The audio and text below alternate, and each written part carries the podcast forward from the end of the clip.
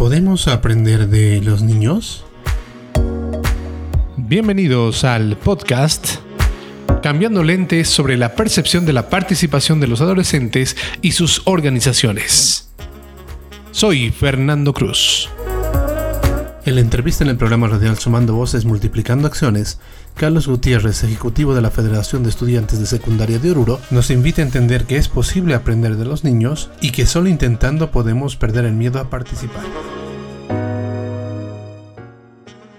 Participación de acá de los jóvenes, de los niños, ya que a veces se ve bastante que eh, son bastante cortados, son cortados la participación de los jóvenes, de los niños, y bien dicen algunos que gracias a ellos a veces eh, aprendemos eh, gracias a ellos, ellos nos enseñan.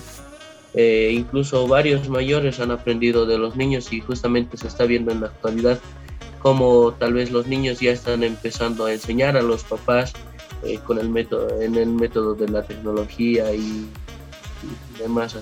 Vivamos la vida como debe de ser, cometiendo errores, ya que de esos errores también se aprende y con esos, de esos errores vamos a mejorar, que nada es imposible ni nada está lejos. Creo que para mejorar la participación acá en el departamento de Uros, ah, conjuntamente con Estrella del Sur, hemos sacado un programa que es el programa Me Quiero, Me Cuido, el cual consta de juegos, juegos tecnológicos en, en Google, en los cuales los, los jóvenes van, eh, van participando por niveles y aquí van aprendiendo cosas que tal vez en las escuelas o en los colegios no van aprendiendo.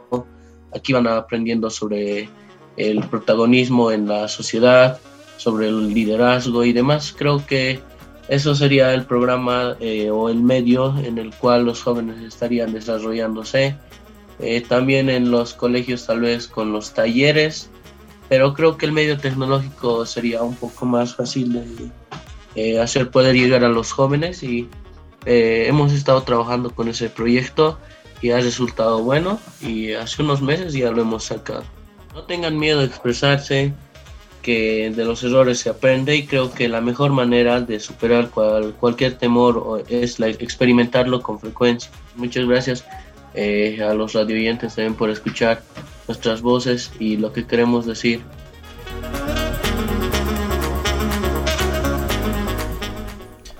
El derecho a expresar y difundir, buscar y recibir, compartir información e ideas sin miedo ni injerencias ilegítimas es esencial para nuestra educación, para desarrollarnos como personas, ayudar a nuestras comunidades, acceder a la justicia y disfrutar de todos y cada uno de los derechos fundamentales. Tu voz cuenta, tienes derecho a decir lo que piensas, a compartir información y a reivindicar un mundo mejor. También tienes derecho a estar o no de acuerdo con quienes ejercen el poder y expresar tus opiniones al respecto. Un programa producido por DNI Bolivia, con el apoyo de UNICEF. Si quieres conocer más de la perspectiva que tienen los adolescentes sobre sus derechos, visita la página de Facebook de DNI Bolivia y este canal en Spotify.